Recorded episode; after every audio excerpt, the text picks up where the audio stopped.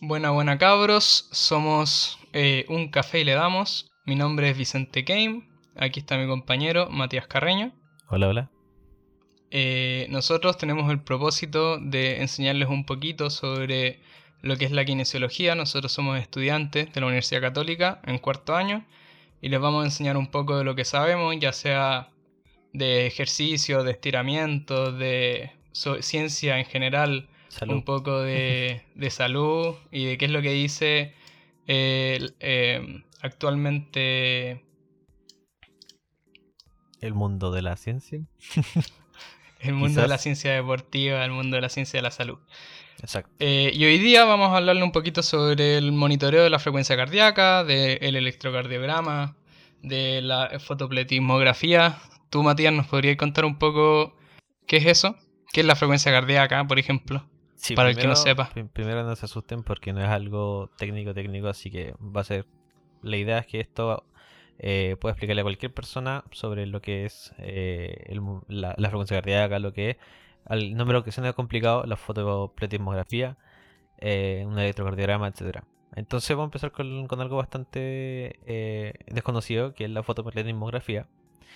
Em, que quiere decir eh, simplemente que a través de una haz de luz, por ejemplo, la linterna de nuestro celular, nosotros iluminamos y podemos em, iluminar como los capilares, los vasos pequeños, para con la cámara del mismo celular obtener una, una aproximación de lo que es la frecuencia cardíaca. Ok, entonces eh, de esta manera con, por ejemplo, en nuestros celulares ponemos la aplicación para medir la, frecuencia cardíaca y ponemos el dedo aquí en, la cámara, eh, lo que estamos haciendo es esto, fotopletismografía. Bueno, un poco la gracia de, de este método es que es muy sencillo y cualquiera lo puede tener con una aplicación en el celular en el fondo. ¿O no, Mati? Exacto. Eh, la, gracia de este método es que eh, es, muy rápido, eh, accesible por la mayoría de las personas que tengan un teléfono de, de, esta, de estas últimas generaciones. No es necesario. O sea, podemos tener teléfonos de hace 5 años que tengan estas funciones, e incluso un poquito más. Em, y se ha comprobado que la tecnología no ha avanzado tanto en este tipo de, de dispositivo. Es decir, un, dispositivo de hace 5 años no mide mucho peor la frecuencia cardíaca un dispositivo que salió este mismo año. Ya, y hablemos un poquito entonces si este es un método un poco nuevo, por decirlo así, o innovador sobre la toma de la frecuencia cardíaca, entonces, ¿cómo se toma la frecuencia cardíaca normalmente? La frecuencia cardíaca em, normalmente en métodos en, entornos clínicos eh, se, mide con un electrocardiograma. Generalmente se usa este método que es el más aceptado y es como lo que le llamamos el gold standard. Y también se utilizan dispositivos más pequeños como los pulsómetros de oxígeno, que son estos dispositivos que se ponen en el dedo, que ahora último con la pandemia eh, se han hecho muy conocidos que también, además de su función primordial, que es medir la saturación de oxígeno, es decir, cuánto oxígeno hay como en la sangre, eh, miden la frecuencia cardíaca.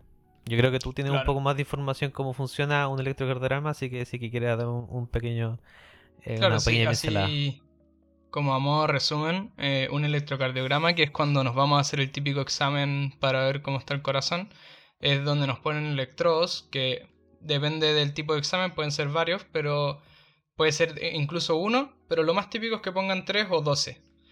Eh, lo que hacen estos electrodos es medir, no, llevan electricidad, sino que lo que hacen es medir la electricidad del corazón, porque el corazón transmite su electricidad, porque así funciona el corazón con electricidad, para poder contraerse. Esa electricidad se transmite a través de la piel también. Entonces estos electrodos lo que hacen es medir esa, e, e, e, esa electricidad que se transmite y viendo los pulsos que hay en el electrocardiograma que se van formando de electricidad, se puede sacar la frecuencia cardíaca también. Y entre otras cosas también se pueden hacer otras cosas. Es, mucho más complejo, pero eso no es el tema de hoy día. Y el pulsómetro de oxígeno funciona con, una luz infrarroja y con un detector. Es, una luz infrarroja que va a ir hacia los capilares del, del dedo en este caso. Normalmente también puede ser en la oreja y eso va a devolverse, esa luz va a reflejarse y va a llegar a un detector y dependiendo de cómo se haya reflejado, puede decirnos tanto cuánto oxígeno hay en esa sangre, que eso es lo interesante también del pulsómetro, eh, como la frecuencia cardíaca. Maravilloso. Entonces, eh, empecemos a hablar un poco de cuál es la, validación y la fiabilidad, porque queremos saber qué tan, qué tan bueno es. Uno puede pensar una aplicación del celular, qué tan, qué tan bueno puede ser, eh, versus un dispositivo que cuánto debe costar, que utilizan en las clínicas y en los hospitales. ¿Cierto? sí, un, un tema importante, porque, claro, si este es un método que en verdad comparado al otro da unos resultados muy diferentes, de que nos sirve en el fondo, ¿no? Claro, entonces empecemos hablando de lo bueno. ¿Qué es lo, que es lo bueno de este método? Vamos, vamos a empezar diciendo que en toda la, toda la información que nosotros hemos buscado, que hemos analizado, eh, la población que se estudia, es decir, las personas que para las que se dice que esto funciona de manera eh, segura y confiable, es en adultos, ¿ya? No en niños, o sea, no, no menor de 16 años. Y em, con ritmo sinusal. ¿Qué quiere decir esto? Que no tiene un, ritmo alterado. Por ejemplo, sin taquicardia, sin arritmia, eh, etc. O sea, en personas sanas mayores de 16 años. Un ritmo sinusal suena, suena complejo, pero un ritmo sinusal significa que es una persona normal, en el fondo, la mayoría de la gente.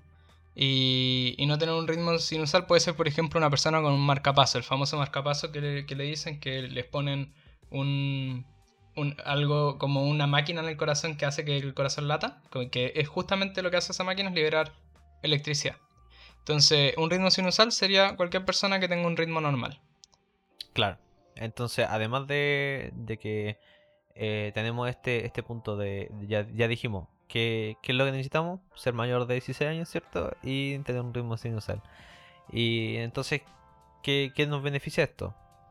Eh, primero, el acceso. Ya lo dijimos que la verdad que casi todo el mundo, o sea, si que están escuchando este podcast, tienen un, smartphone, sí o sí. Ah, em, probablemente lo, están escuchando en él, de hecho. claro. Em, lo otro es la rapidez. Es decir, con un, un par de segundos ya, ya tenemos una medición lista. O sea, 10 segundos y el teléfono ya nos dijo cuánto, cuánto latidos tenemos en un minuto. O sea, hace una aproximación claramente, pero, pero es bastante rápido. Es muy rápido. También es importante que es muy costo efectivo, en el fondo.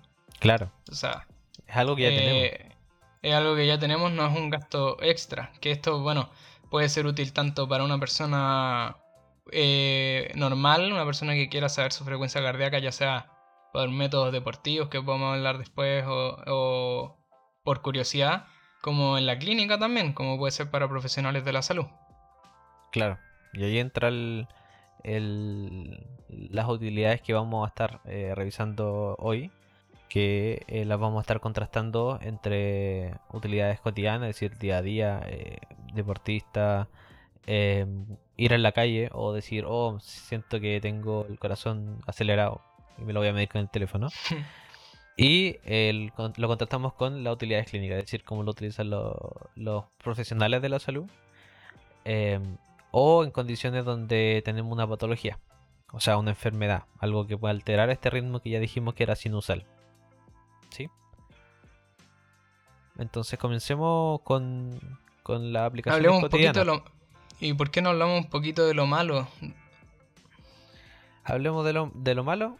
Pucha. ¿Qué es lo, malo de este final? Pero dejemos ya, digámoslo al tiro para que, para que no, digan que todo es color rosa. Eh, ¿Qué es lo malo?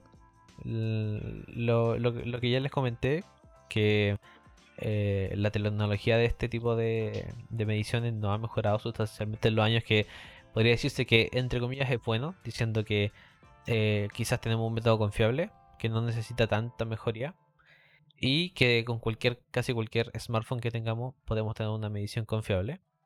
Claro. Eh, pero ahí puede haber una decir... puede haber un, un, contraste de ideas ahí igual, porque bien puede ser por lo que tú dices de que el, eh, tenemos un método bueno y que no tiene mucho que mejorar, o también puede ser porque es un método que en verdad está hecho en base a elementos que no están hechos para esa causa. Claro, es como aprovechar lo que tenemos, pero no podemos sacar mucho más de ahí. Exacto. o sea, en el fondo, los que hacen smartphone no van a mejorar la cámara o mejorar el, flash para que tenga una longitud de onda, por ejemplo, que sea más acorde para medir la frecuencia cardíaca. Claro, eh, ahí eh, es importante tener un poco de criterio que claramente esto no va a ser una panacea, no es algo, no es algo que digamos ya no necesito ir al doctor porque tengo mi teléfono. Entonces, importante ahí ese punto muy bien cae. Y lo último, eh, como para, para pasar ya a las utilidades, es que todas estas cosas se miden en adultos y no se recomienda mucho en niños. Hay, hay, bastantes puntos en por qué en niños no se recomienda, no, no que le haga mal al niño, sino que no va a ser tan confiable la medición. Eh, más que nada porque los niños tienen dedos más pequeños, tienen las yemas un poco más eh, no, cubren totalmente el sensor y esto puede dar inconsistencia. Em, la misma presión que hacen los niños sobre el, lector puede que no sea eh, mantenida y adecuada, entonces eh, la medición tampoco va a ser correspondiente a lo que uno esperaría contrastado con un adulto. Y em, yo creo que ya tú, tú lo podrías decir el último punto. Ah, que no es recomendado en estado de taquicardia. Exacto. O sea, eh, la, frecuencia cardíaca de los niños. Sí, es que eh, bueno, el, esto tampoco se recomienda, sobre todo en niños en estado de taquicardia, y esto es principalmente porque un niño en sí tiene una frecuencia cardíaca más elevada que la de un adulto. La frecuencia cardíaca de un niño eh, es muy alta, por ejemplo, digamos que es el doble que la de un adulto en un momento, siempre va disminuyendo y va a ir disminuyendo según la edad hasta llegar a una frecuencia cardíaca madura, por decirlo así, que es la del adulto, que la del adulto va entre 60 eh, y 100 latidos por minuto. La de un niño recién nacido puede ser de 200, por ejemplo, y ser normal. Claro, entonces ya ahí nos encontramos con la primera barrera, que ya estamos pasando a la otra etapa, que nos habla de un poco lo que es el rango seguro en el que eh, podemos tener datos confiables que es lo que necesitamos para decir esto me sirve o no. Y mm, lo que encontramos en, un, en lo que se llama un metaanálisis, que es un, un documento que, que, junta varios papers, los analiza, los contrasta y nos dice la información que tan válida es en cada uno de ellos y nos dice cómo finalmente esto eh, es lo mejor, esto es lo peor o, o cómo, es la información, claro. Y cabe destacar que un metaanálisis es como la cúspide de, de la información, en el fondo, de la validez. O sea, podemos decir que, que puede decirme el dios de la frecuencia cardíaca que algo es de una manera, pero si el metaanálisis me dice otra cosa, el metaanálisis manda. Claro, o sea, podemos tener más el, válido. El, típico doctor de matinal que nos dice tal cosa. Sí. Eh, si después buscamos, nos vamos a internet, buscamos un metaanálisis sobre el mismo tema, eh, le tenemos que creer más al metaanálisis que al doctor que sale en la tele. Como es el punto. Exacto. Sí. Eh, bueno, la, dentro de las utilidades cotidianas de, de los smartphones, que ya, ya, las dijimos un poco, eh, hay dos tipos de medición que podemos hacer. Que, que, ya la nombramos la primera, que es poner el dedo sobre la cámara, ¿cierto? Que el flash ilumina el dedo. Y de esta forma estima la, la frecuencia cardíaca. Y el otro método. cuál es la otra? El otro método es eh, un método indirecto. Es un método indirecto que se hace a través de la cámara solamente. Como la cámara selfie, nos ponemos el teléfono acá adelante. Y mediante eso eh, hace una medición. ¿Ok? O sea, claramente este método fue, fue probado que daba inconsistencia mucho más grande. O sea, alrededor de 20 latidos por minuto. que, eh, con, que con un, que un electrocardiograma. Entonces, si es que encontramos una aplicación que sea así, mm, preferir las que son directas eh, en, contraste con estas que son como de mirarse la cara y que la estime de esa forma. Sí, 20 latidos por minuto puede sonar poco, pero si tenemos en cuenta el rango normal que es de 60 a 100, es un rango de 40 latidos por minuto. En el fondo esos 20 pueden hacerme la diferencia entre pensar que tengo mucha una frecuencia cardíaca muy elevada o muy disminuida. Claro. Entonces es un punto bastante importante tener en consideración. Y ahora yo creo que sería bueno que me, cuentes un poco tú, porque quiero saber qué pasa con los dispositivos de muñeca, porque también están existen estos tipos de dispositivos que son un poco más, más más escaso, pero que lo ocupan harto los deportistas, la gente que está metida en este mundo. Claro, ahí está como el típico, el Apple Watch, también están los Fitbit, estos como los de los relojes. Eh, el estudio indicó que sobre una frecuencia cardíaca de 100, 100 latidos por minuto, eh, disminuye la precisión y no se recomienda tanto como pueden ser otros métodos. Eh, pero estos dispositivos también hay que tener en cuenta que tiene, recolectan los datos de manera continua. Claro. Pero al mismo tiempo, estos son menos accesibles por el, precio. Si bien hoy en día uno puede encontrar algunos por unos chinos por 30 mil pesos o 20 mil pesos chilenos, eh, esos dispositivos no se han puesto a prueba y, y, no sé qué tan confiables puedan ser. De hecho, yo creo que incluso el método de la cámara del celular es un poquito más... Más fiable que, un reloj chino. Pero la, gracia de estos dispositivos justamente es que tienen una medición continua, que quizás en ámbitos deportivos, por ejemplo, puede ser mucho más útil que, en un ámbito clínico. Porque en un ámbito clínico eh, nos va a importar, por ejemplo, podemos hacer algún screening, alguna eh, intentar eh, saber qué pacientes tienen ciertas enfermedades respecto al corazón eh, que va a ser un screening del momento. En cambio, una, una recolección de datos continua nos puede ayudar, por ejemplo, en una sesión de ejercicio. Aunque también nos podría ayudar en cierto tipo de pacientes, pero de los cuales no vamos a hablar ahora. Lo importante es que nos puede... En, en, el ejercicio nos podría ayudar, por ejemplo, a calcular nuestra intensidad de trabajo, a calcular nuestra, nuestro, bueno, nuestro consumo máximo de oxígeno, que podríamos hablar de eso en otro capítulo, que algunos deportistas, sobre todo que hagan running, maratón, un poco aeróbico, les puede interesar un poco más. Claro. Ciclismo también. Sí, yo creo que es un buen tema para otro, otro episodio. Me gusta. Claro, sí, es un tema importante igual. Interesante también. Pero es importante lo que tú dijiste, el, acceso a estos dispositivos es, lo más limitante. Como que si lo contrastamos con un teléfono que si bien cuestan, pueden costar más que un... Pueden costar más que, uno de estos, eh, todos tienen un celular. Claro. No, no todos tienen un reloj inteligente o una pulsera de ejercicio. Entonces, por eso eh, estos análisis y estos papers se centran mucho más en las aplicaciones de teléfono que en, estos dispositivos de que son los wearables y los relojes inteligentes y todas estas cosas. Sí.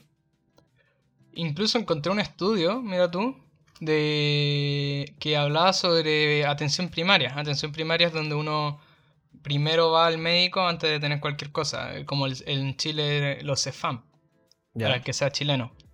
Y ahí probaron eh, la fotopletismografía, que es la que dijimos al inicio, de usar la, cámara con el flash, la del dedo, eh, para poder hacer un diagnóstico de fibrilación atrial.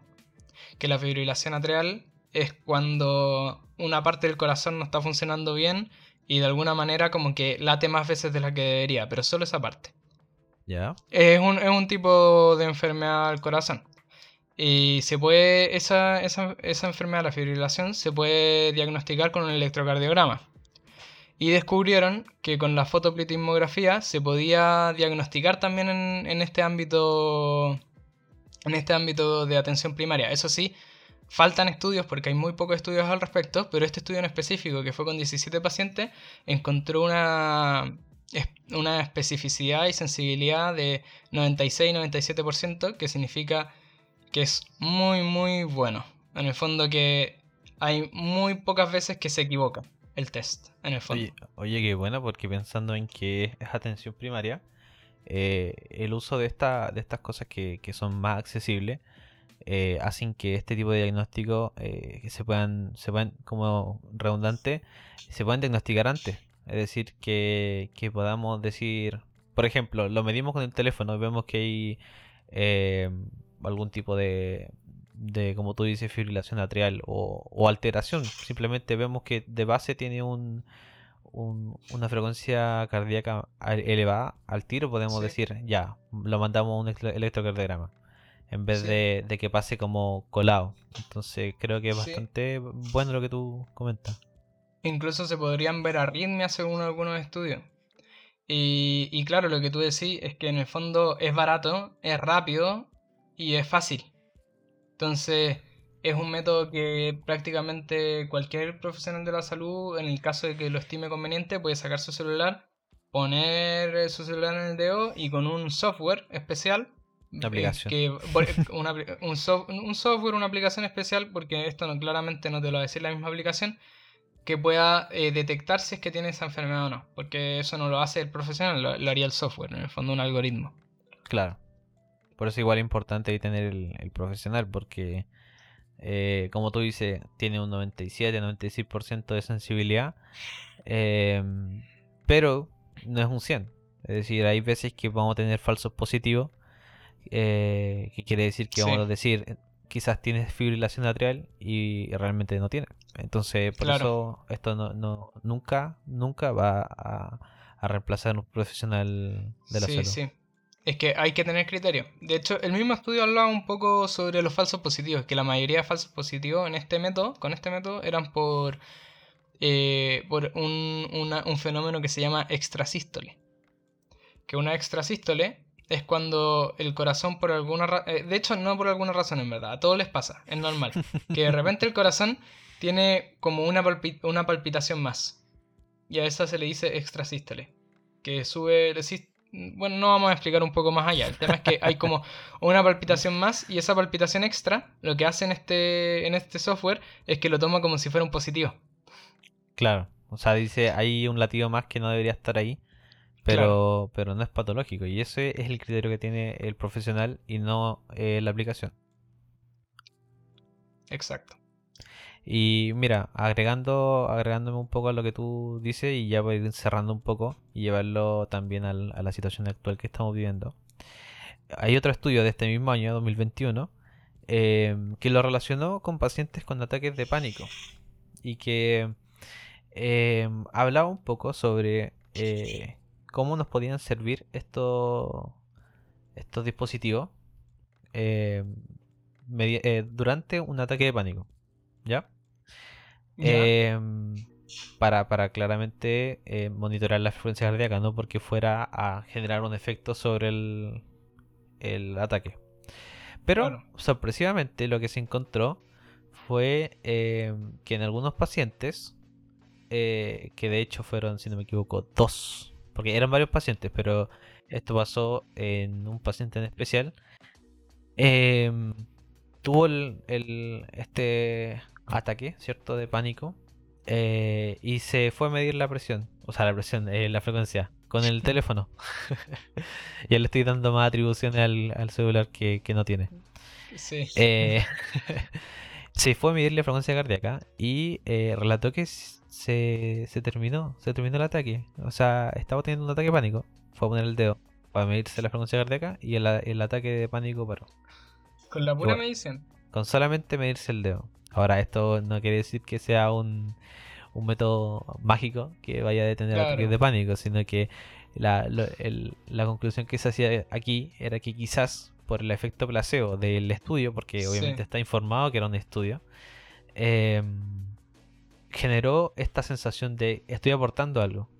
Estoy ayudando a construir algo. Y esto, eh, de alguna forma, porque esto ya es otro campo más de psicología, más que de, lo que estamos hablando ahora, que es más eh, de cardiología. Em, eh, tiene que ver con, esta sensación que dijimos recién, del el placebo y el estar ayudando paró este ataque de, ansiedad o de pánico. Así que bastante interesante ese estudio de, este año. Bastante nuevo em, el, estudio. Qué curioso. Eh, es potente el efecto placebo, en verdad. Igual sería un tema interesante de, hablar porque, eh, eh, claro, este, esta persona estaba en el estudio y le dicen que van a probar algo que tiene que ver con el ataque de pánico. Y claro, él piensa probablemente que lo que están haciendo es un, método de tratamiento en el fondo. Puede cuando En verdad, cuando en verdad es un, quizás eso él pensaba, aunque se lo hayan dicho de forma correcta, quizás él tenía el, hecho de pensar que eso lo iba a ayudar, lo ayudó. Mm. Sí, eso mismo, eso es lo que decía el paper. Igual, eh, una, una aclaración que creo que no lo dije antes, que por qué se relaciona con, hoy en día, porque esto lo estaba contrastando un poco con lo que es la telemedicina. Por eso era importante, porque el mismo paciente en su casa se midió, no, no es que estuviera en un, en un recinto asistencial, en una clínica, en un hospital. Y en todo caso, ahora, bueno, no estoy 100% seguro porque no he leído ningún paper al respecto, pero casi seguro que con el tema de la cuarentena y la pandemia hay mayor prevalencia de ataques de pánico. No, yo creo que eso está clarísimo. yo creo o sea, yo por lo menos he tenido tres. Para la risa ahora, pero en el momento no, no es tan chistoso. Bueno, yo creo que, que, que, A ver, cuéntame un poco antes de, ir cerrando. ¿Qué querés que te cuente? Quiero que me cuentes eh, sobre qué, qué, te parece este método, qué te parece lo que hablamos hoy en día y, y, cómo esto puede ayudar al, ciudadano promedio, a la persona que no está estudiando algo de la salud, a la persona que hace deporte pero no es deportista. ¿Cómo, esto lo afecta? En, en, términos generales, así como de los dos métodos que hablamos, que son los smartwatch y la fotopletismografía, eh, bueno, son métodos que siguen en desarrollo definitivamente. Tanto, no solo, por ejemplo, la fotopletismografía hablamos de que no se ha desarrollado tanto en el tiempo. No me refiero a un desarrollo tecnológico, sino que a un desarrollo de los estudios. Claro. Respecto a si nos sirven como métodos diagnósticos de algunas enfermedades, por ejemplo.